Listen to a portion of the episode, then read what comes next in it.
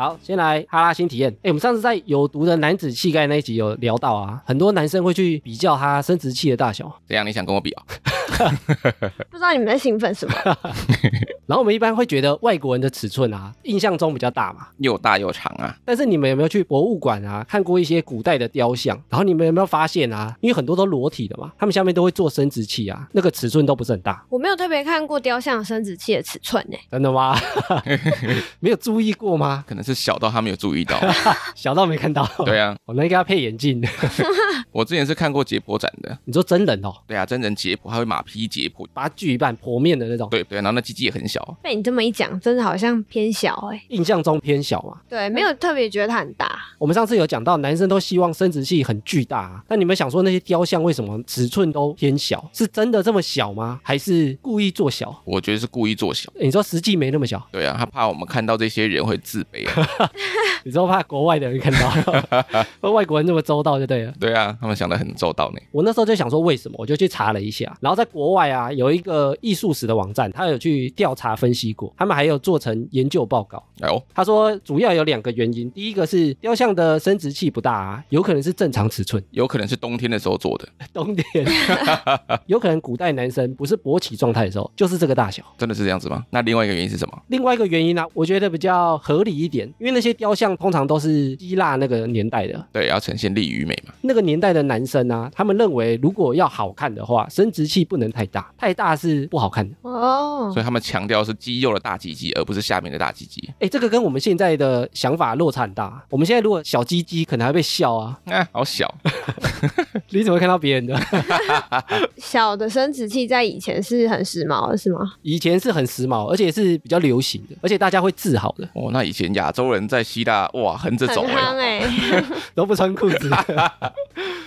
那为什么会这样？因为古希腊人啊，觉得男生生殖器如果比较小的话，他比较有社会跟文化的价值，比较理性啊。鸡鸡啊，就是一种很邪恶的东西，野蛮的东西。如果你生殖器很大啊，就代表你很好色，或者是野蛮，或者是很笨，会把你做这样的连接。因为鸡鸡大是笨，那我愿意笨一点哦。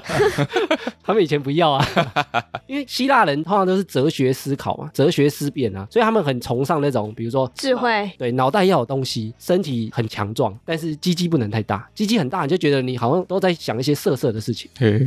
那时候呢，男女地位差很多啊，通常男生都是跟男生在一起做同志恋情嘛，因为他们以前男生的教育程度比较高，女生通常都在家里的。然后因为他们都是要智慧对撞嘛，所以他们通常都是聪明的人会喜欢跟聪明的人在一起。我想说智慧对撞是两个男生撞在一起，这个其实也是哦。哎，我们那时候有讲说柏拉图式的恋爱啊，其实就在讲这件事情。他们觉得两个男生啊，在思辨的过程激烈交锋是最美好的爱情，哇，比肉体还要快乐，真的吗？存疑啊！所以他们在做这些神像的时候啊，或者是他们以前的一些代表人物的雕像，他通常就不会把他的生殖器故意做大，也有可能是刻意做小的。然后古希腊有一个作家在他的书里面就写说，他觉得完美的男性应该要有光滑的胸膛，所以不能有毛，哎，不能有毛，不能有胸，可能会剃掉。然后要白皙透亮的肌肤，宽广的肩膀，然后短舌头。哎，我也不知道为什么要短舌头。对，为什么要短舌头？而且还要白皮肤，他这个有种族歧视哦。然后要翘臀，最后一句还有特别强调，要尺寸比较小的生殖器。他认为完美男性的形象是长这样，最完美的比例是这样子，就是越小越好。可能比较强调，不要让人家觉得这个很突兀。对，可能就会觉得你是不是在想色色的事情呢？可是我有个疑问哎，他们怎么可以看到只是其他路人或者是其他男性的生殖器呢？不然我干嘛去担心这个？我很大这件事？哦，你看很多古代的雕像都裸体啦，对，因为他们呈现利与美啊，他们觉得利与美，你要把你身材展现出来啊。不过他们不会在路上裸体走路啊，他们通常都是在训练的时候，而且他们以前奥运的时候是裸体在运动的，所以他们在运动训练的时候啊，他们以前奥运啊会不穿衣服，但是那根会晃来晃去嘛，所以他会用一根绳子把它绑在肚子，绑在腰上，厉害了，最原始的 丁字裤，最后一条线，而且还不是把那个生殖器遮住哦，他是把头绑起来，然后绑在肚子一圈。让他不要慌。然后他们有发现啊，以前有一些比较邪恶的神，比如说以前有一个叫做酒神萨提尔，以懒惰、贪婪，然后淫荡、喜欢喝酒闻名。然后他在做雕像的时候啊，他就会把他的生殖器做的跟羊一样大，跟羊是羊妹妹那个羊一样，就是对，跟一个大腿差不多大。哇，嗯厉害，第三条腿，不过那应该是刻意做大的啊，因为他要呈现他是一个野蛮人。很负面的形象。对，然后希腊有一个丰收之神，传说他生下来的时候啊，他妈妈觉得他生殖器太大，所以他就把他放逐到山中。好惨哦。所以我们现在啊，会特别强调男性的生殖器啊。你看，其实，在古代其实是完全相反的，而且甚至以前大鸡鸡还拿来骂人，你这个大鸡鸡。哇，好棒，好想被这样骂。其实刚刚在聊的时候啊，我还没有想到雕像的就是生殖器很小这件事情，所以我就请艾米帮我找照片。找屌照，对，然后你们怎么会这样子啦？然后找出来，它真的相对来说比较小、哎，就可能跟他那个身体的肌肉啊，然后很粗的大腿比起来，你说那个比例看起来就真的特别小。的确是小。然后我刚找的啊，就是最有名的雕像大卫像，它是米开朗基罗做的。它被很多人看哎、诶它被誉为是这五百年以来啊最完美的雕像之一，是男性最完美的范本，就它的肌肉啊、比例啊、全身上下。最完美的比例，对，但是你看那个照片啊，大卫好像是一个包金男，包金，因为他的龟头完全没有露出来，而且他做的很小很小，是只有男生会看得这么仔细吗？没有文章写的，平常我也不会看这么仔细。是啊？我看你刚刚这样讲，好像有一番研究。然后这个大卫像啊，它其实是出自于圣经里面的故事。那他在圣经里面是一个什么样的人？大卫在圣经里啊，他要去跟巨人战斗。现代的艺术家、啊、去研究米开朗基罗在做这个雕像的时候啊，他是要呈现大卫很害怕的样子，从雕像的神情看得出他有点害怕，他是被巨人的屌吓到了不是屌，他是要去跟巨人战斗，出自于很害怕，所以他那个生殖器呢就会揪起来。啊，吓到揪起来了。因为现在我们比如说害怕、啊、会很冷啊，男生可能下面就会揪起来啊。然后现代的艺术家他就觉得米开朗基罗当初在做这个雕像的时候，应该有融入这样的想法，因为他想呈现他神情是很害怕，但他还是勇敢的要去跟巨人战斗，所以他全身上下有呈现出害怕的感觉，但是又要去战斗的那种勇气。嗯，好真实哦。听完之后，跑跑你觉得如何？以后不要比大，以后比小。啊，我想被骂笨蛋呢。哎、我觉得完蛋了。以后我要是去看任何雕像，我可能都会先看一下那个尺寸、哎，顺便看一下有没有包金的问题。每集不漏听的战友啊，应该都知道我们最铁的体验赞助厂商 FJ 丰杰生医。我们上次合作纯样楼卖的不错，然后他们家的全能胶囊跟蔬果酵素也是我定期有在回购有在吃的。哦，他们又有什么新活动了吗？丰杰生医说啊，他们要在年后推出一个红粉的好康，他们除了官网下单之外啊，还可以免费做美容。什么意思？购物送美容吗？只要透过丰杰生医给我们的专属连接啊，连到指定的卖场，消费满二九八零元，就另外会送一千八百元的美容抵用券，可以到全台上百间的合作店家做免费的美容美甲或 SPA。两千九送一千八，不会是那种一次只能先用一百块那一种吧？哎，这个我有特别确认过哦，额外送的一千八百元抵用券啊，不是一百一百分开折抵的那种，是任选任何一家合作店家都可以全额折抵。所以除了可以拿到心仪的选购商品之外啊，还另外送实体的美容保养。这一档丰杰生意的开春活动啊，有听到的要好好把握。消费满二九八零就送价值一千八的美容抵用券，赶快点选资讯栏链接了解详细内容，开始你的美丽计划吧！丰杰生意让你走到哪美到哪，赞啦！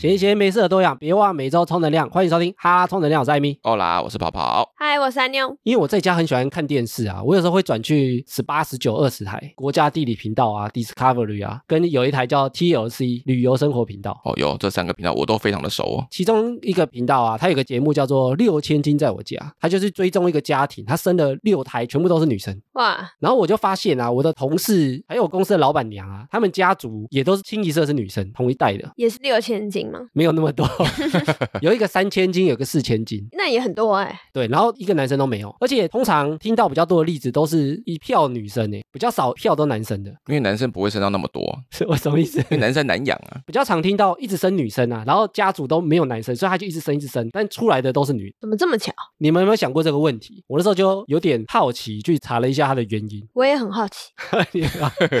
听你这样讲，我想到的是我有个同事啊，他最近生小孩，这一胎已经是第二胎了，又是男生哎、然后第一胎也是男生哎、但这也才两胎而已啊！可是那我所以我叫他生第三胎是吗？你就试试看。对，试试看是不是又是男生，我觉得你如果四五六七啊，都是一模一样的啊，就比较特殊一点。就很可疑。对，如果以正常几率分布来讲啊，两胎都男生，几率四分之一，其实不是算很低啊。但是我真的大学同学，他们一家人真的诶六个还七个姐姐，对一直到他才是男生。对啊，就是好像女生比较容易连出啊。哇，然后我就查了一些啊，这个话题就是跟遗传有关。是什么样的遗传？我就把所有我们会遗传的东西啊，都把它列出来，然后来看说遗传对我们的影响有多大。我们在录音这一集的当天啊，我发现老高也上了一个新的影片，在聊遗传，没错，我吓到，这么巧？还有吓一跳，我就想说啊，哇塞，别人会不会想说我们是抄袭老高？他讲什么我们就把它复制讲一次，我就把整个影片完整看了一次，还好讲的东西落差蛮大的。那就可以放心了。关于遗传啊，我们很常看到别人的小孩，就会想说，哎，这个人好像遗传他爸爸、啊，长得比较像他妈妈，或者是有些小孩可能在皮的时候，就会说啊，你那么皮，遗传到你爸、啊。然后就是说屁啦，明明跟你妈一样。然后我们也通常都会希望自己的小孩有比较好的基因嘛，对，所以有些女生朋友就是可能找对象就会想说我要优生学，然后就是希望另外一半好看一点，他可能会因为优生学男生把他筛掉。对啊，就比如说挑外表，然后挑聪明的，不要太笨。虽然我觉得这个就是仅供参考，也不一定会生出聪明的。哦，或者是不要太矮啊，他怕生出来小孩子更矮。对，身高身高可，能是拍点也出后顺吗？太矮可能会长得很高的出来啊。这个几率太小了。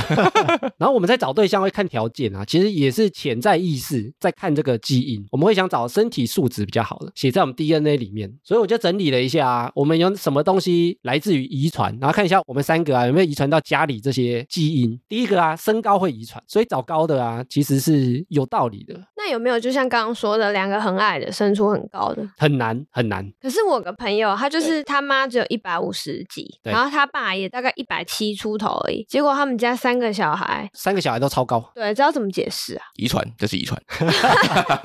身高的遗传啊，大概是百分之七十，其实影响程度很高。嗯，它不是百分之百，但是你影响程度百分之七十。你看那些篮球员啊，他们的小孩通常都蛮高的。模特的小孩也很高，对啊，就是因为遗传啊。你知道姚明啊，不是两百多公分吗？对啊，你知道他女儿在十二岁的时候多高？两百公分，太高了吧！这个太厉害了。他女儿在十二岁的时候啊，一百九十公分，我的天哪！我刚刚原本想猜一百六，哎，一百九啊，十二岁哦，才上国中的时候哦，所以他已经比老师高了。全校最高。所以你就知道啊，身高的遗传啊，其实影响小孩是非常大的。那你们觉得爸爸的遗传因子比较强，还是妈妈比较强？谁影响比较大？你们在家是算偏高的吗？像我啊，也是比我爸还有我妈都还高。我有比我妈高，但没比我爸高。那你觉得你们家身高的影响啊，爸爸影响比较大还是妈妈？我猜啦，我猜爸爸，为什么？就猜的。你可以有些数据啊，比如说观察身边的朋友，观察自己家里啊。呃，就以我刚刚讲那个例子，他就是他爸普通，然后他妈非常矮，可是小孩却很高，所以代表说是不是爸爸那边的某一个基因就是影响比较大影响了后代？如果像妈妈的话，那是每个都是超矮。哦，所以你觉得爸爸影响比较大，对，我觉得是爸爸，因为我有很多的状况跟我爸很像，长得跟爸爸比较像。没有长得不像，长得不像。看起来啊，爸爸的影响身高程度比较高，然后他有给出一个身高换算的公式哦。通常儿子的身高啊，会是爸爸的身高加妈妈的身高，然后再加十三除以二，爸爸加妈妈加十三除以二，所以这公式看得出来啊，就是通常儿子会比爸爸妈妈都还高，两个加起来再加十三再除以二。但是我就没有比我爸高哎、你没有？我没有，我爸比我还高。哎，但你要加你妈，我妈不高，对 哦，被妈妈拖累。被妈妈拉低平均值啊。那女生的算法是什么？女生呢是爸爸加妈妈，然后减十三再除以二，所以一般女生会比男生矮一些是正常的。不过身高也是有一些后天的影响啊，比如说可能喝牛奶啊、补钙啊、打球啊之类的。然后多睡觉，对，但是其实基因的影响还是最大的。毕竟七成。然后你们知道国家队在挑选运动员的时候啊，很重视一个数据，就是爸爸妈妈的身高。你是说要加入之前，你爸妈多高？对对对，他们可以看哦，就是国家运动员，因为你还没长大，他不知道你未来会长多高啊，所以他只能先预估啊。嗯比如说你要培养篮球员，他一定先看你爸妈多高。你爸妈如果都很矮，那你就直接被刷掉。进不来。对，你跟从小都进不来。怎么？可以这样子？然后下一个会遗传的啊，就是我们的牙齿。牙齿的整不整齐吗？还是对，整不整齐啊？你觉得会遗传谁？爸爸还是妈妈？我觉得是遗传妈妈，因为我觉得我妈牙齿很整齐，我的牙齿也非常整齐。所以你觉得是遗传妈妈比较多？对我遗传妈妈比较多一点。我觉得还是爸爸。你觉得你牙齿比较像爸爸吗？还是你们家族的嘴巴比较像爸爸？对我个人是这样啦。统计看起来啊，牙齿像爸爸的程度比较高。哎呦，想要小朋友的牙齿漂亮啊，看爸爸的牙齿就对了。所以如果现在另一半男性的就是牙齿很丑，就立刻跟他分手。恭喜你拔孩啊！你说我听哈拉充能量，我要跟你分手。哎欸牙齿会遗传啊，你看那个日本人就知道啦，很多日本人的牙齿都乱乱的啊。对，哦为什么？对呢，就整个民族性啊，他们可能多数的男生女生牙齿都乱乱的、啊，所以就一直遗传遗传下来，好像是真的是这样哎、对啊，所以很多日本人的牙齿都乱乱的啊、或者虎牙很糊之类的。可是我有虎牙哎、那你爸妈有吗？没有啊，他们都很整齐啊，所以我就想说我是怎么回来？快跌出喝顺哦。那老虎。然后我们的智商也会遗传，对耶，有一些医生世家或者是律师的家族，他们不是小孩长大就有可能会跟爸妈做一样的职业吗？哦，你说如果不聪明还做不了，对，所以代表说他们这样遗传下来都是聪明的。好像蛮常是这样啊。而且或者是爸妈可能是台大的啊，他也是，对，小孩子就会考到不错的学校。你在说熊仔吗？我觉得基因应该还是爸爸比较多一点呢，这个智商的东西。基因看起来啊，妈妈的影响程度比较高。关于原因呢、因为比较复杂，我后面有个话题讲到，我再一起说明好了。不过智商啊，是妈妈影响的程度比较高，所以要是现在觉得自己很笨，就回家骂妈妈，都是你。都你害的。然后肥胖其实也是遗传，肥胖是就是你爸妈如果很胖的话，小孩子未来啊比较容易长胖。肥胖这件事遗传好像是真的，因为有时候去外面吃饭或在路上走啊，就看到一家老小，好像嗯身形好像都很像哦，大家都长很像，那个身形都很像，不是脸长得很像，是身形都很像，都非常的圆润啊。肥胖的话、啊、也是妈妈的影响程度比较大。如果有人减肥减不下来啊，也可以怪妈妈。怎么这样停了下来，重要的都要怪妈妈，智商也要怪，肥胖也要怪。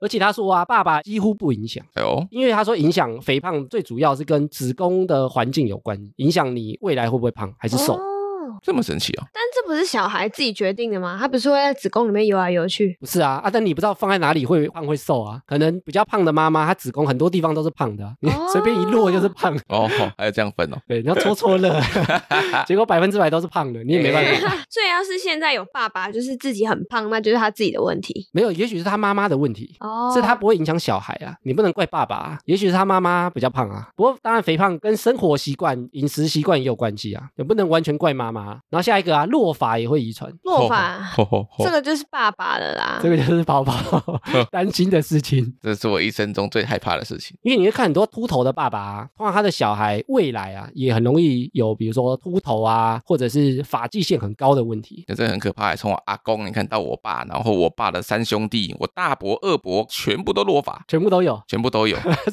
所以宝宝非常的害怕，没人逃得掉，所以我就趁早赶快吃药解决我的问题。而且爸爸如果是秃头啊，传给儿子的概率大概有百分之五十，那很高哎、很高。然后妈妈那边的男生有秃头的话，也有百分之二十五会遗传。那有没有妈妈本身秃头？诶，秃头啊，通常传男生不传女生，这么厉害，传男不传女，对他只传男生，世袭就对了。对，就男生会一直传下去，而且几率是非常高的。然后女生那边如果他家族男生那一辈也有秃头，他也会遗传过来，就两边的攻击啊。会加成啊、然后我们的肤色也是遗传的，比如说有些人是欧巴 day 的啊，他容易生出来就是欧巴 day 的，那他这样会不会跟他说闲话？为什么？就是：“哎呦，你是跟黑人一起吗？这是歧视吗？太没礼貌了。不好意思、啊，这个我先猜是爸爸，因为我弟他非常的白，就是他的白的程度跟我爸小时候的白的程度是一样的。你说非常的白，对，非常白，他们两个都超白的。那你有遗传到爸爸吗？没有，没有，对好惨。对我就是黑黑的那种。遗传肤色啊，爸爸的程度比较高，没错。哎，但是他说肤色，比如说两个人都是白种种人啊，有可能会生出比较黑黑的对黑黑的小孩，有可能，但几率不大，但还是要检查一下。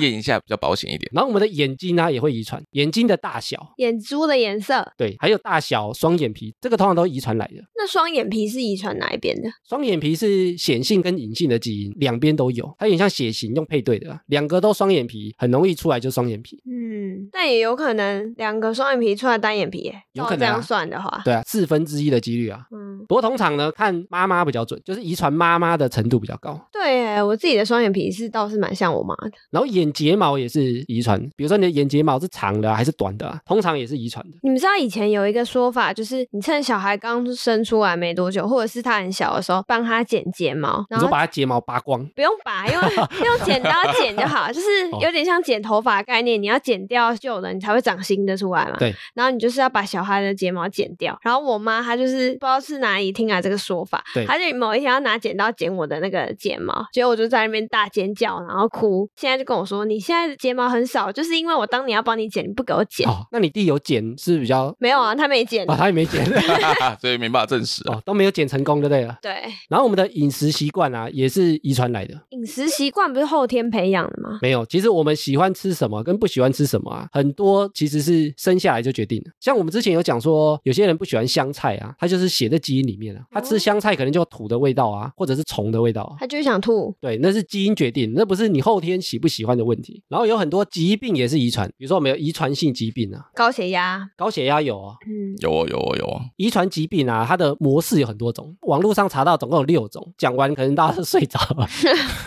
那我们先睡一下。不过我就讲比较主要的啊，有一些呢是显性基因，只要爸爸妈妈其中一个有啊，小孩子就有一半的机会有。比如说像高胆固醇啊，或者是比如说成骨发育不全之类，什么是成骨发育？就你在长的时候啊，你可能有些骨头会长得很慢啊，或者长得不好啊，长歪，长歪哦，是不是？脊椎侧弯长歪啊？脸长歪，那这可能没办法。哎所以有些遗传疾病啊，不是父母有就一定会有啊，但你可能有一半机会会有。比较危险的遗传性疾病啊，其实是隐性的。因为你根本不知道而且有些隐性疾病啊，是父母如果有啊，小孩子百分之百会有，哦。就两个人都隐性，两个都没有事哦，但小孩子就一定会有。负负得正啊。对，然后这种通常都会产生在近亲啊，所以为什么我们要阻止这些，比如说近亲结婚啊、兄妹恋啊这种，有可能两个看起来都是好好的，其实他们有些疾病是隐性，出来就有事了。对，还有两个隐性碰在一起，小孩子是百分之百会有事，比如说先天性的聋哑，或者是有些视网膜的变色、白化症啊、地中海贫血啊，其实它都是我讲的这种，你可能父母都没有啊，但合起来你就百分之百会中。然后有些一般的疾病啊也会遗传，比如说像过敏或哮喘。哦，有过敏我就有，气喘是真的，因为我外婆有，然后我阿姨就有，然后我妈的话，她近期有在怀疑自己可能天气变化的时候就会有一点点喘不过气，我所以我也不知道到底是不是。哦所以遗传在你家有显现出来，有，就像我妈他们那一个家族有气喘，我爸的话就是高血压。也都是遗传下来的。对，哦，那你很危险，对啊，我可能哪一天就突然 录音到一半开始传起来，再跟你讲我现在高血压，不 要惹我，我，讲到你不开心。对，不要让我不开心哦。如果是过敏跟哮喘啊，遗传几率大概是三十趴到八十趴，其实是蛮高的。哎，你刚八刚讲十哎，对，那你刚讲高血压，高血压遗传几率啊，五十到七十五更高。然后高血压跟高血脂也都会遗传。可怕哦。像我爸就有高血压，我之前不是有讲过说，哎，我小时候去做身体检查的时候，他们就说，哎，尿蛋白过高，然后一直持续追踪我的状态嘛。嗯，那因为你有家族病史，对，因为有家族病史，所以台大医院就是会定期追踪我们当时的这一批人长大之后的状况。到现在还在追踪之前好像是十年有再回溯再做一次身体检查。哦，因为他们就知道这个遗传的几率是很高的嘛，所以他可能就要定期观察。然后高度近视啊也会遗传，然后遗传概率最高到九十趴。但这是指先天性的，对不对？不是我后天自己把眼睛搞到近视很深。这个我不确定，但是他说，如果父母啊，其中有一个是高度近视的话，其实小朋友就很容易有高度近视。对，嗯可能也许两个家庭有一边可能就会比较容易近视。哦哟，我小时候怎么看我就是不会近视啊。哎，你家族很少戴眼镜的，我妈有戴眼镜，我妈那一边好像都戴眼镜，但是我就很奇妙，我小时候就不爱念书啊，可是我都是在我喜欢看漫画，然后打电动。打电动啊，不开灯的时候玩电脑啊。那你现在有近视吗？我现在没有啊，哦哟，这么厉害！一点零，一点零、一点二，谢谢大家。哇，我上次说我是一点二、零点二，对啊，你真的就差不多，你有视差哎、对啊，差超多的。我如果在数字再更开一点呢，我就不用当兵了，所以你也觉得很遗憾，怎么没有再查多一点？是还好啊，我觉得当兵也不错啊。对啊当兵好啦。然后糖尿病呢、也会遗传，不过糖尿病只有五到十趴，但是糖尿病呢，它的遗传比较危险是，如果你家族有糖尿病史的话，你会比没有糖尿病史的家族高大概三倍到四十倍。哇哦，虽然它不是一定会遗传，但是你得的几率也是高很多。我太太她家族就是有糖尿病史，他们家族都很在意糖分的摄取，就不能吃太油啊、太甜的东西。都要很小心。然后青春痘也会遗传，啊，青春痘诶我都不知道几岁了，额头还在长青春痘，所以是爸妈的错，我 被遗传的。你那个已经是成人痘了，那个不是青春痘？如果你的父母有痘痘体质的话，你会比其他没有痘痘体质的家族高出二十倍。二十倍很多哎、诶，那你们有没有想说啊？我们前面讲了这么多会遗传的东西，但是它都没有出现百分之百的。百分之百的话就太惨了吧？这样他们就不用生小孩了。你说出来长什么样子就确定了完蛋。对啊，，AI 都不用算，直接就知道 我猜是有利人类的发展。下一代，因为应该说好的可以遗传，可是总不能让坏的它就一路坏到底吧？这样子我觉得好像有点违反人类那个生存的法则。哦，你说大家都长太像，可能会团灭。对，所以我觉得这个设计是有道理的。基因为什么不会百分之百遗传呢？因为我们是爸爸妈妈组成的嘛，我们的 DNA 它是两条双股螺旋绕在一起的啊、为什么两条呢？就是爸爸出一条，妈妈出一条。嗯，他们两个人接触在一起的时候呢，就会产生出新的 DNA。所以每一个人为什么都长得不一样啊？全身上下都不同，然后结合之后就会产生一条全新的。诶 DNA 是什么时候学的、啊？国小吗？还是国中国啊？中哎哎小六吧，小六国一我记得。哦，那你还记得男生女生组成由哪两个字母组成的吗？X 跟 Y，哦，那男生是男生是 Y，男生的染色体啊是 XY，女生是 XX。会讲到我们前面一个东西啊，就是性别是男生决定。如果爸爸给出的 DNA 是 X 的话，就是女生，对下一代一定是女生。嗯然后给出 Y 的话，下一代一定是男生。所以我们刚刚前面讲说，轻一票生男的啊，或轻一票生女的啊，其实是爸爸的问题。哦，所以那些全部家族都是女儿的代表，爸爸每一胎都丢出 X，对他只会丢 X，他不会丢别的，他就一直丢，一直丢，没 没他就丢固定的。他为什么不想换一下嘞？诶，然后我们前面也讲说智商是遗传的嘛，然后影响程度比较高是妈妈，是因为他们做研究发现啊，智商的基因只有写在 X 这上面，哦，但这样听起来的话，爸爸其实也有一半责任啊。但是爸爸的一半责任呢是发生在女生身上，女生的 X 是一半爸爸来的、啊。如果你是男生的话，你只有拿到妈妈的 X；如果你是男生的话，你的智商完全是你妈妈决定。所以如果我是女生的话，有可能我笨的话，就是有可能是我爸或我妈，对，或者两个就加起来除以二两个都一，样两个都很笨。两个都很笨，加起来除以二也不会高。更笨了。诶，男生几乎就是妈妈决定。直接怪妈妈就对了。然后除了我们前面讲这些遗传啊，它其实是算先天的嘛，就我们生下来就决定了，生下来就写好的啊。其实我们后天也算是遗传，后天的遗传呢，通常就是我们一般讲性格啊，因为我们后天生长的环境会影响嘛。我们通常生下来之后啊，不太会直接脱离家庭嘛，爸爸妈妈生下来，我们就在这个家庭成长啊，所以他们的个性或者他们的教育方式，其实也是后天的遗传下来。就先天加后天，对，然后先天的遗传啊，大概占五成，后天呢大概占三成到五成，几乎就全满了，差不多了。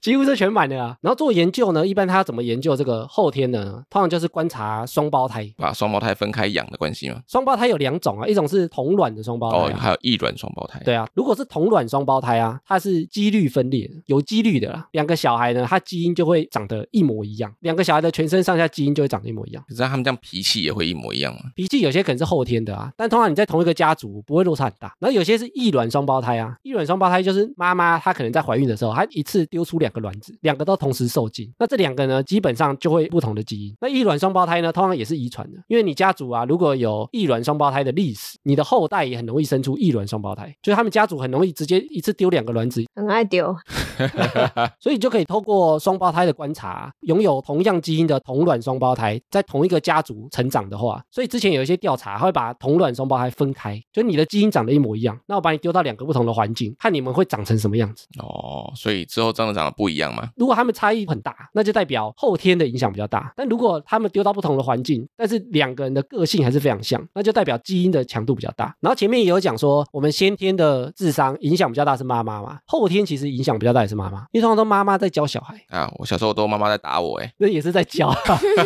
就他用这种方式在教而已啊。哦，是这样教我的。哎，他说如果妈妈在教小孩啊，用比较严厉的方式的话，那小孩子的暴力倾向也会比较高。哎呦，难怪我现在这么坏。真的，难怪我现在脾气这么差。你们都这样啊？没有，因为我之前看过一本书啊，它是写说小孩是吸收妈妈情绪长大的，对就觉得很有道理。对啊，因为后天妈妈影响的程度比较高啊，可能陪伴的时间也比较高，或者他比较在意这个小孩啊。男生可能比较在意他的工作啊、事业啊。或者是说去找你妈妈，然后我们刚刚前面讲的这些遗传啊，一个是基因的遗传嘛，一个是后天的性格培养啊。其实还有个东西，它也会留给小孩子，而且影响程度也很大，就是阶级的遗传。阶级什么样的阶级？一般我们会讲说阶级复制啊，是不是就像小时候我们会写家庭的经济状态啊，可能会写什么富有、小康，然后普通跟贫穷，是这样吗？好像一般人都会勾小康，对不对？没有勾一般呢。我不觉得我们家很有钱啊，我我也不觉得啊，你都自己勾哦，啊自己勾，不知道谁勾那不。是要回家问家长，然后家长通常都会觉得勾个小康好了，也不会想让人家觉得我家很穷啊，或者是我家很有钱，对。嗯，小康不是代表说比一般人有钱吗？不知道啊，他可能也没有真的有钱，勾一个面子。我都勾一般呢。阶级分成五个等级，第一个是上层最高等级的，然后再来是中上、中下，然后第四个是工人，第五个是平民。工人听起来太可怜了，哎，工人其实是比例最高的哦。是我们 对，就是你是受薪阶级的啊。一般我们说假狼逃楼啊，就是你可能是员工，你也不是老板，嗯然后你也没有自己的，比如说品牌啊或企业啊。哦受薪阶级的，一般其实就是落在工人这个等级。那平民是什么？平民就是你可能会接受一些补助啊，然后你可能需要社会救助啊，或者是你可能无家可归啊，他是平民那个阶级的啊。然后我们通常生下来之后啊，我们也很难直接脱离家庭嘛，所以这个阶级呢也是继承下来的，影响我们非常非常大。而且你要跳脱阶级啊，是一个非常难的事情。为什么这个阶级这么难跳脱啊？如果今天我爸妈是工人阶级，我就会持续维持工人阶级吗？比例非常的高，因为他说啊，我们一般人啊都很喜欢教导别人，教人家事情，哦，就像艾米就去当讲师一样。很爱当老师、啊，很喜欢说教。那父母更喜欢啊，比如说父母会很喜欢跟人家炫耀说，哎，我都怎么教小孩啊，我都怎么教育我的小孩啊。他会是在这个阶级的啊，比如说他的眼界啊，或者他的知识含量啊，或者他的观念，其实就是在这个阶级啊。所以他教出来的小孩很容易从小到大就是一样的观念，做一样的事情。嗯，之前不是有一本书很红吗？那个《富爸爸与穷爸爸》。我有看这本书的封面，我有听过，但没有看。为什么是富爸爸跟穷爸爸？它里面有两种教学方式，是不是？因为那个作或者他小时候长大的时候啊，他爸爸就是受薪阶级的，就是领家薪水啊、缴账单啊、缴房贷啊、车贷啊这种。他有一个很好的朋友，他爸爸就是比较高阶层，就是公司的老板啊，比较会投资理财的，所以他就把他自己的爸爸称为穷爸爸，因为他觉得他爸过得不是很快乐，然后又整天骂政府啊，觉得钱不够啊，没有更多的资源去培养他做什么其他的事情，所以他把自己的爸爸称为穷爸爸，然后他把他朋友的爸爸称为富爸爸，因为他常常跑去他家听他朋友的爸爸教他做什么事情，就教他怎么思考。哦，想说他爸爸要给他钱，所以叫富爸爸。不是，这是干爹。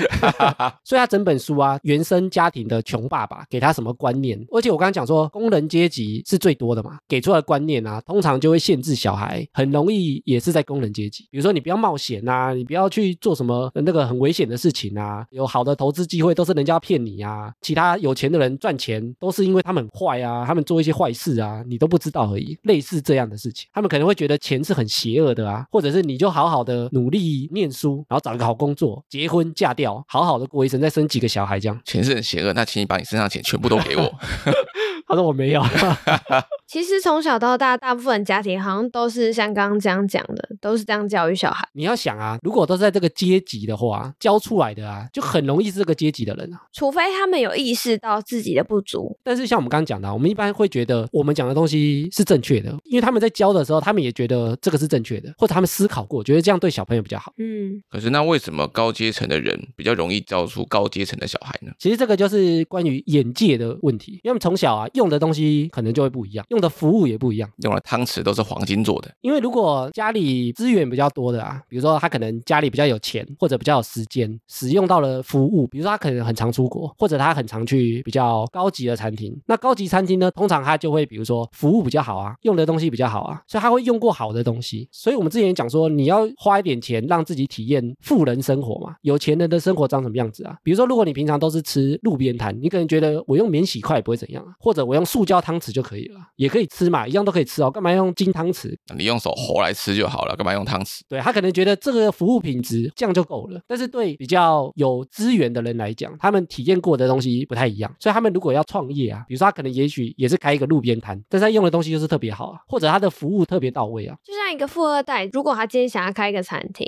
因为他可能有体验过很多高级啊、知名的那种米其林餐厅，所以他今天在开的时候，他可能服务员他就特别挑餐具啊、食材、菜单都特别设计过。可是这些可能是不是就是一般我们普通人没有吃过这些高级体验的人，我们会想不到的。因为你没有体验过啊，你完全不知道说哦，原来可以这样做。你没有吃过最新鲜的海鲜啊，你可能就以为我们平常在吃的这些就是最新鲜、最顶的。吃的好吃之后，就是哇，嘴巴在大海里面呐、小当家是不是？而且他们有观察到啊，家境比较好的，他在就学的时候啊，他们通常也比较容易上好的大学。像台北统计啊，上台大最多的、啊、是大安区的居民。哎呦，然后国外有个调查、啊，有钱人家的小孩，他们会的单字跟文字，大概是穷人家的大概七倍。是不是因为他有更多的资源去学习？因为有些人如果家里很穷啊，甚至他很多下课的时间，他可能要帮家里的忙啊。比如说家里可能在做手工艺啊，你可能就要去帮忙啊；或家里在开店，你可能放假的时间要去摆摊，对，或者下班的时间，你可能要去帮家里忙啊，或者你的通勤时间就会特别长啊。比如说，我们有听过上下学都要两个小时啊，因为他没办法住在学校附近嘛，他可能就要花很多时间在通勤上面。那那种上下班要超过一个小时的怎么办？说我吗？我觉得阶级复制这件事情在台湾也是蛮常发生的。应该说，有钱的人就容易更有钱。然后有钱的人啊，为什么会一直有钱？因为他们很多东西都可以继承下去，最基本的就是他的钱可以留下来，钱可以留给小孩啊，房子可以留给小孩啊。他的遗产可以留给小孩。对，但是其实留钱给小孩啊，是最 low 的、最没有用的。哦，我好 low，都给我。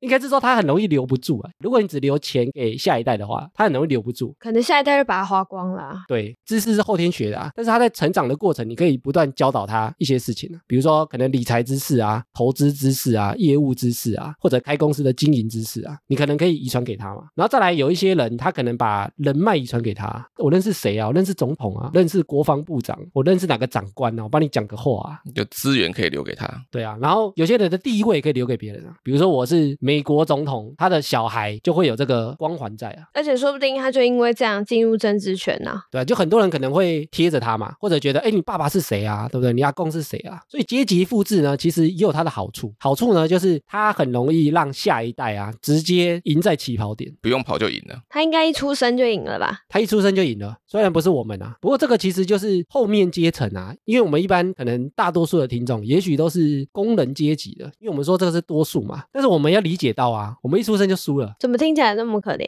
非常的可怜了、而且我们刚刚前面讲啊，我们有一半是基因决定，生下来没办法决定嘛。然后我们的阶层也没办法决定，因为我们没办法决定我们父母在哪一个阶段啊。但阶级复制有没有什么办法可以打破它？诶，打破它有两个可能性哦。像我们啊，可能是在比较低阶层的，我们才会需要打破它。你一开始出生中上层的，或者是上层的阶级，其实你不一定要打破它，你其实乘着它往上走是比较快的。打破它是我们的想法。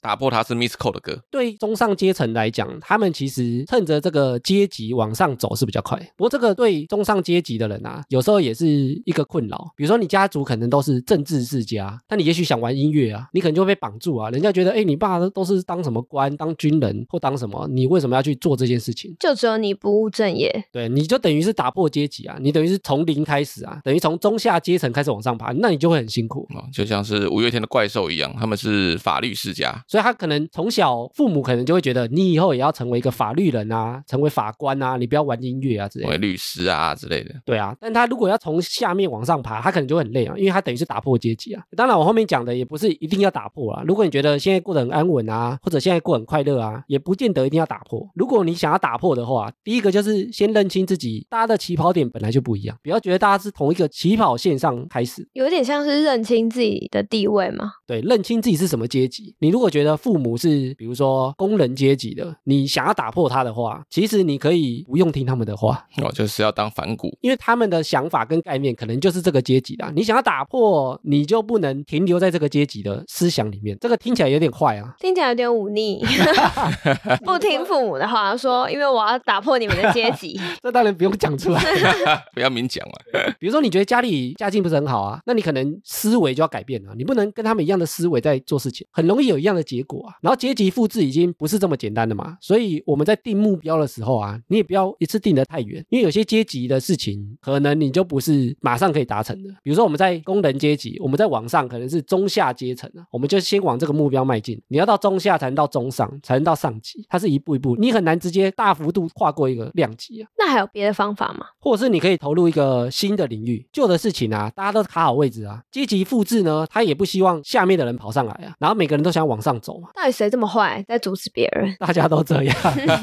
因为你有资源的人，你会希望你的小孩踩着你的资源往上走啊。我会继续巩固这些。然后下面的人，他如果有资源，他通常也会去享用啊，因为他的起跑点已经比别人前面了嘛，他只要再努力一点，可能有机会往上或者巩固好啊，不要掉下去就好了啊。还是那些在上面的人会把大家踹下去？也会哦你。要上来是不是？下去？对，所以你投入新的领域啊，它其实是比较有机会的，因为新的领域大家还没卡位好。比如说现在的 AI 领域，可能大家还没卡位好啊。你投入一个新的环境或者新的国家，那也许对你来讲，你就有可能打破这个阶级，但是相对的比较辛苦一点呢、一定一定会比较辛苦。上次我看到一个就是网拍老板的算是报道吧，其实他爸妈就是一般的公务员，然后他爸妈是觉得公务员在他们那个年代是最具有指标性的好工作。铁饭碗啊，铁饭碗，然后又稳定，然后又有钱，所以他们就会希望一样以后就是要当公务员。可是他不要，所以他就决定大学的时候就是自己创业。然后那时候他的爸妈都非常的不看好，就觉得我们大家就是做了这么好的好工作，然后你在干嘛？你居然还想要在网络上卖东西？他觉得稳稳的做就好了，干嘛冒险？对，而且他们就会觉得你这个就是不务正业啊。不务正业，罗时峰。对，罗时峰想说叫我干嘛？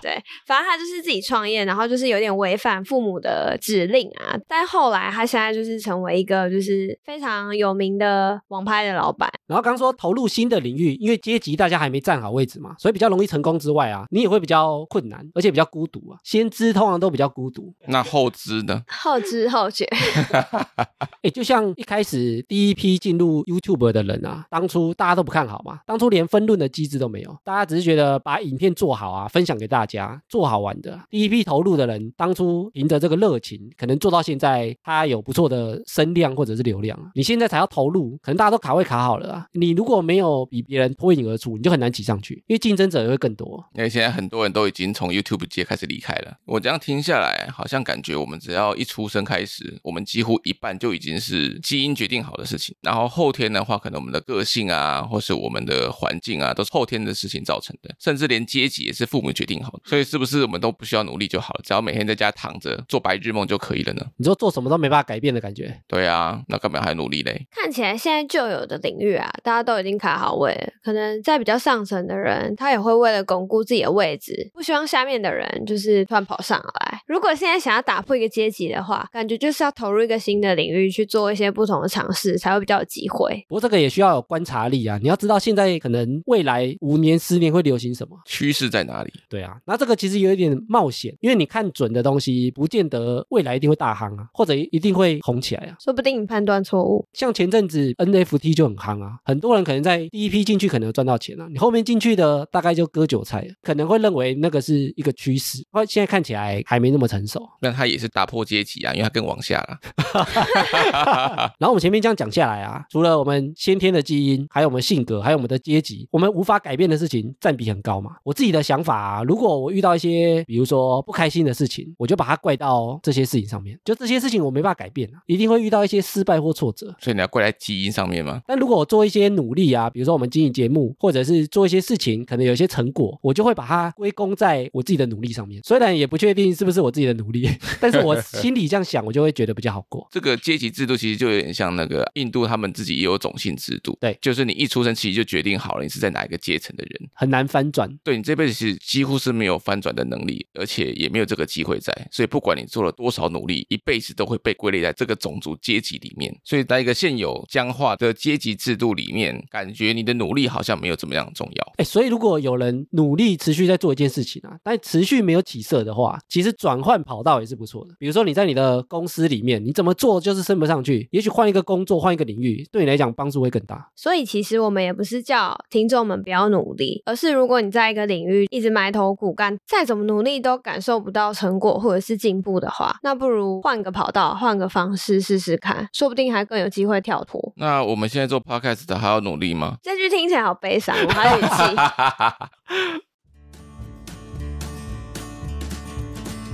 听了哈拉才知道，哎，这一集啊，因为有其他 podcast 节目啊，他们在私底下讨论做短影片这件事情啊，是不是大家都很想要做，但不知道怎么做？很多节目啊，他们会选择录 podcast 啊，就是因为他们不想露脸嘛。那我们最近在做的东西，其实就是没有露脸的短影片，所以他们在私底下讨论的时候啊，就问说，哎，艾米你的短影片制作流程是怎样？我想说，如果要打字回复他，太复杂，我们就直接做一集来告诉他们，可以增加我们的流量。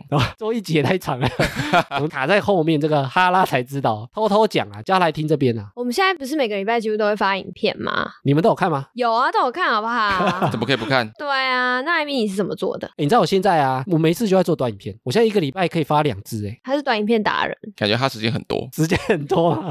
你们猜我做一支要多久？那你觉得久不久？我觉得蛮久的。啊。那艾米，你先讲一下你的流程是什么？我第一步啊，我会去听我们的旧音档，然后我就专门找好笑的地方，因为我从音波我就可以看得出来哪里是在笑，看音波很密集的地方，对，很密集很。尖很刺的，就是我们在大笑的地方。我觉得听一下我们前面在讲什么，为什么我们会笑。短影音的节奏就是讲一段笑一段，讲一段笑一段，因为一直有爆点，不然可能听众都看不下去。因为他在很短暂的时间感受到很快乐嘛，所以我就要去听我们的音档。然后有些人会觉得短影音啊，就是截取我们旧音档里面的，比如说一分钟啊、一分半钟啊。但其实我都重新剪过。如果要找到一分钟都非常好笑、完全没冷场，其实很难。所以干脆从很多段去截取各段的精华，是这样吗？对，然后要把它凑起来。比如说我们。录一整集，我就要截取四五段，然后把它拼凑起来，而且它听起来又要很合理哦。这个故事要听起来很合理哦，集精华于一身啊。那会不会听众以后都看影片就好，那一集就不听了？那个才一分钟而已。找到之后啊，就开始把它重新剪辑，然后剪完之后呢，我就要开始删减，因为通常我把好笑的地方凑起来了，可能就会比如说两分钟、三分钟。哎，短影音各个平台又不同哦，像 IG 的话，它就是九十秒，IG 的 Reels 啊，但是 YouTube 呢，最长只能六十秒。我其实都是先发 IG 嘛。然后后来我最近在开始上传 YouTube 的 Short 啊，因为它是六十秒啊，所以我就要把我那个九十秒的已经很精华了，我还要试图把它再删成六十秒，很痛苦呢。精华中的精华，对啊，超级精华，很多都被我剪掉了。那不然你干脆以后都上传六十秒就好。我现在就是这样说一次就好。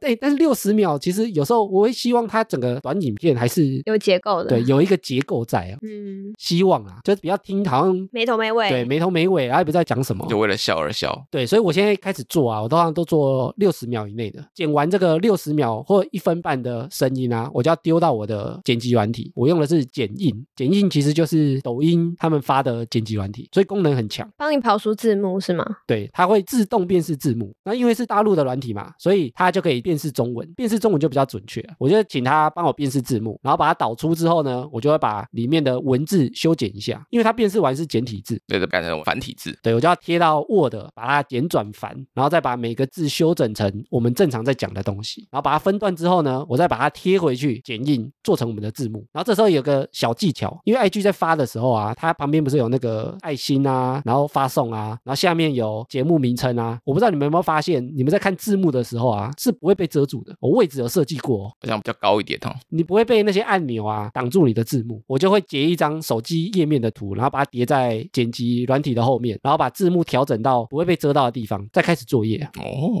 对，然后做完之后呢，因为我们之前不是有产了 AI 生图吗？我现在讲那个做影片的啊，是不包含 AI 生图的时间哦。我每个人其实产了一百多张的图，表情包啊，我就会每一段字幕啊，看它适合放什么样的图，然后有些可能会放一些 GIF 的图，放一些梗图，听起来是一个很浩大的工程哎。最后再决定它的封面跟它上架的文字，然后再把音档把它导出来。好，全部这样讲完啊，你们觉得做一支一分半的影片大概要多久？我加码五小时，一支哎，我觉得五小时啊，很专注的状态。我还是觉得两个半小时。平均算过哦，每三十秒大概要一个小时。所以九十秒差不多三小时嘛。对，九十秒差不多三小时，一分钟的差不多两个小时。而且我已经是很熟、很熟悉的角度下哦，那可以闭着眼睛剪吗？闭着眼睛，剪出来可以看吗？那你除了传 Instagram 之外的话，还有传其他地方吗？我还有传 YouTube 跟抖音，抖音我有开账号哦。哎呦，但是我没有开抖音。哎，其实这些我都是为了让就是新听众看到啊，然后对我们觉得可能聊天的话题有兴趣，然后来搜寻我们节目啊，增加一些新的触及啊。那艾米，你现在除了剪音档啊、剪影片之外，你还有时间吗？它其实占据我非常多的时间，但是我最近又发现一个好玩的东西，我也想做，你又想要玩什么？这个我下次再讲。听众回复留言，我们来回一个听众的私讯留言。好，这是来自 Cynthia 的留言，真心感谢你们用心录制的每一集节目。可能是我们的年代相同，所以你们说的内容都很有共鸣，好想加入你们的对话。看似很冷的梗，也都完美戳中我的笑点。我都是在上班开车的途中听哈拉充能量来开启我的每一天。没更新的时候就听听音乐，但我先生跟我不太一样，他只想听我的声音。开车从来不放音乐，也不听 podcast，所以很难推坑他陪我一起听哈拉充能量。总之，我会持续锁定你们的节目，从前面的广告听到后面的留言都不会漏钩，因为你们值得。听 podcast 的我可是很挑的哦。他说跟我们同一个年代，我们是什么年代的？我们年代跟我们是那个啊，千禧世代啊，我们不是啊，我跟 我跟跑跑不是啊。我是啊，哎，他很认真耶，他想推跟她老公听，对，可惜老公只想听她的声音，就是突然放闪。太甜蜜了吧？而且欣姐还有跟我们分享说，她跟她老公是相似派，年龄差四年，生日差四天。有时候聊天到一半就会猜到对方后面要讲什么。最扯的是，她连她老公的手机图形密码，她都可以一次就破解。太强了吧对他，是骇客吧？？CIA 的吧，而且她就说他们的个性都一样，就是都是硬碰硬的那一种。只要一旦吵架，谁都不会让谁，因为他们都会说出对方最痛恨的话，然后激怒对方。而且吵架和好不会道歉，但是他们隔天起床自然就会好了八成。到现在已经在一起超过十年了。对啊，所以你们看，其实相似派也可以相处的很融洽啊，哎，她说她老公手机图形密码啊，她可以一次解开，很强哎。所以代表他们很有默契诶，就可能他们两个设的是一样的、啊，不然怎么哦破得了？比如说她老公一定很懒啊，就是这样画一直线下来之类，然后他就画画看。画画看就开了。哎，我们手机还有图形密码吗？我个人是喜欢数字密码，我从来没用过图形密码，我们现在来猜别人手机密码，看能不能解得开。不知道怎么猜。我们就轮流啊，等下手机被锁起来。yeah. 试太多次就对了，对啊，好，我们感谢 Cynthia 的留言哦。最近五星作文留言好像变少嘞、都没得看了。对啊，都没得欣赏了。希望大家可以多多投稿。不要再继续潜水啦！好啦，以上就是本集的哈拉充能量。喜欢我们的听众呢，可以到各大播放平台订阅及追踪我们的节目。Apple Podcast 的听众可以拉到节目最下方给我们五星回馈，我们会在节目上回复听众朋友，也可以追踪节目的 Instagram 以及 Facebook 来跟我们留言互动。原则上每周一固定更新。我是哈拉充能量的跑跑，我是艾米，我是阿妞，我们下周见喽，拜。拜拜